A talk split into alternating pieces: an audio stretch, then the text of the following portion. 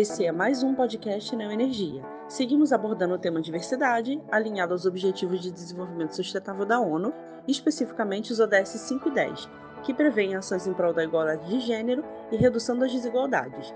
Lembrando que a diversidade que queremos é um mundo diverso, inclusivo e com oportunidades iguais para todos.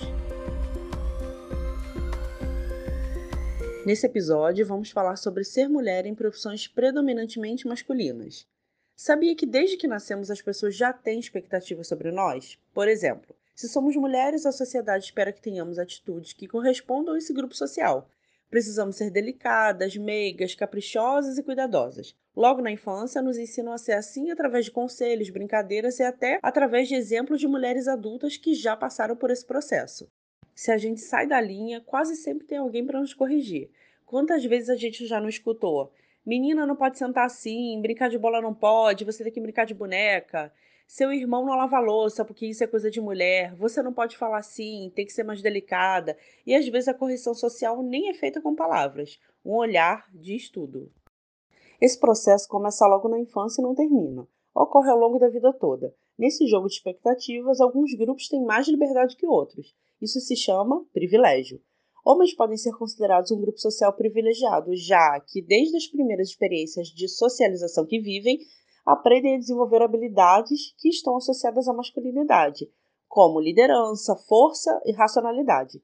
Já a feminilidade associada à sensibilidade, capricho, fragilidade e cuidado.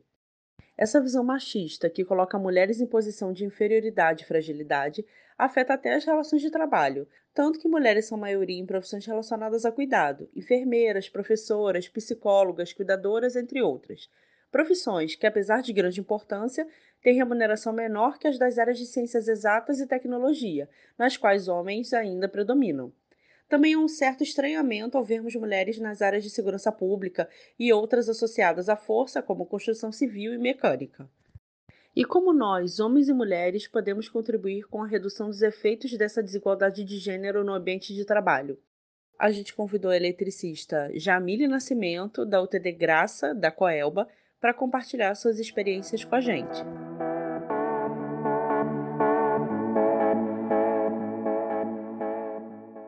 Jamile, conta pra gente como foi que você escolheu essa carreira. Ô, minha querida, é, essa carreira na verdade, eu falo que não fui eu que escolhi ela. Foi ela que me escolheu. Vou te falar. Eu sempre fui uma pessoa muito curiosa. E aos 14 anos, eu tomei um choque. Eu trabalhava de babá e tomei um choque no chuveiro elétrico. E fiquei com essa curiosidade para saber, querendo saber em mim, por que eu tomei aquele choque, né? Isso eu tinha 14 anos. Ao longo dos anos, os anos foram se passando. E por isso que eu disse a você, eu disse a você que não foi eu que escolhi ela, foi ela que me escolheu. Eu moro num bairro humilde. Existe um, existia, existia, não sei se existe ainda, um projeto do Senai que trazia cursos profissionalizantes para os bairros. E surgiu essa oportunidade de eu fazer predial, eletricidade predial. Foi aí quando surgiu essa oportunidade, eu fiz essa eletricidade predial na época. Só tinha eu de mulher na turma. E logo depois, é, a Coelba, junto com o Senai, selecionou algumas pessoas para, para trabalhar. E eu passe, fui passando nas provas e acabei ficando como agente Coelba do bairro de Valéria, que é o bairro que eu moro hoje, né? Moro ainda, na verdade. E eu fiquei como agente Coelba. Os anos foram passando, isso eu tinha 24 anos. Os anos foram passando, eu fui cheguei em outro, eh, fui para outra empreiteira. Aí eu surgiu, foi surgindo mais interesse, as pessoas falando: "Jamile, você tem dom, você gosta, você você é guerreira, você é assim, não é questão de não ter medo, né? Porque você você não tem medo, você enfrenta". Eu falei: "Vou meter as caras". E fui fazendo os cursos. Fiz o. Depois do, do predial, eu fiz o ligação em corte. Depois eu fiz o R, RD, que é redistribuição. Fiz as NRs. E depois tirei a habilitação e fui me preparando. E eu trabalhava na, na empreiteira na época, empreiteira chamada Morel. E eu fiquei dois anos lutando para conseguir ser eletricista, até que surgiu a oportunidade meu gerente me chamou e falou: Olha, você quer ser eletricista, né? Então, e venha ser eletricista. Aí eu fui a única eletricista da Morel durante o período de dois anos.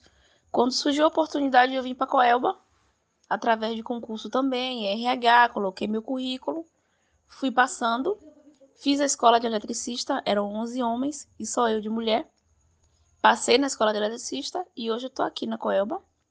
Na Coelba eu tenho três anos e na Morel mais dois. Na área eu tenho 13 anos, mas como eletricista eu tenho 5 anos. Você já ouviu algum comentário discriminatório relacionado a ter ingressado pela Escola de Eletricistas de Mulheres? Assim, eu já não ouvi, eu ainda ouço. Muito. Piadinhas. Você não vai conseguir. Trabalho é pesado. Ouço ainda.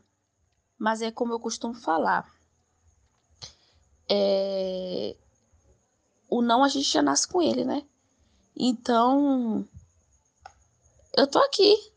Eu consigo, assim, claro que com um pouco mais de dificuldade, mas é, consigo fechar a chave, consigo levantar cabo, consigo carregar a escada.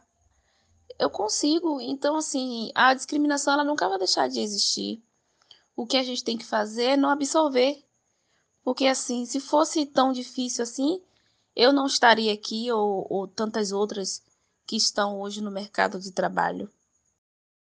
Que comportamento você acredita que os homens deveriam mudar para que o ambiente de trabalho seja melhor para todos? Assim, eu só acho que eles deveriam ter um pouquinho mais de paciência. Porque, como eu te falei, até hoje eu sofro preconceitos muitos. Hoje até que não tantos, porque não, os preconceitos ainda existem e não vai deixar de existir.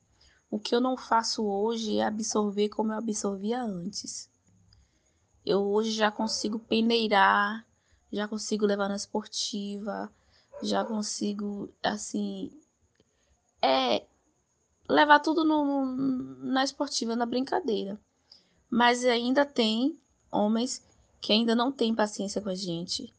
A gente, como eu te falei, eu tenho cinco anos como eletricista, mas assim, existem dificuldades que a gente ainda tem em questão de ser mulher, a questão do peso, a questão da, da agilidade, talvez, que a gente não tenha tanto, mas a gente faz e muito bem feito. Ao contrário, nós fazemos e fazemos muito bem feito, ao ponto de eu estar no poste do cara olhar pra minha cara e falar assim: tá tão perfeito que só, só faltou pintar de rosa. Você não tá entendendo? Nós fazemos. Mas é como eu falei: eles teriam que ter um pouquinho mais de paciência com a gente. Só isso é o que falta. Você tem alguma palavra de incentivo a mulheres que estejam ou queiram ingressar em profissões que ainda hoje são predominantemente masculinas? A palavra que eu tenho para dizer a elas nesse momento, a todas elas, independente de ser eletricista, ser motorista, que hoje nós somos motoristas, eletricistas, motoristas, caminhoneira, é, polícia, seja qual for a profissão que seja pre, é, predominantemente masculina, que hoje a gente está ingressando, é não desistir.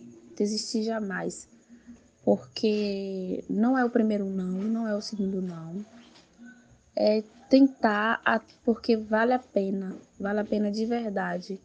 Cansativo é, às vezes é, vamos falar assim, estressante às vezes, mas é como qualquer outra profissão. Hoje, se eu resolvesse ser manicure ou ser cabeleireira, teria as, as mesmas dificuldades.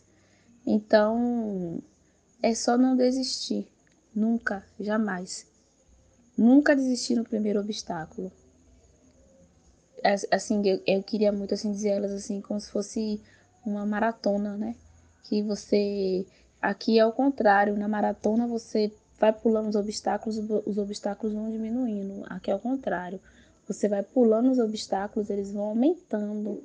Mas aí isso aí, forta, aí isso é o que me fortalece. Entendeu? Dizer assim que aquele ali eu superei, eu vou para outro maior, eu vou superar. E cada dia que passa, eu Estou aqui para superar mais e mais obstáculos. Esperamos que a partir desse escuta você se comprometa a contribuir com a redução dos efeitos da desigualdade no ambiente de trabalho. Lembre, não há barreiras que mulheres não possam derrubar. Tchau, até a próxima!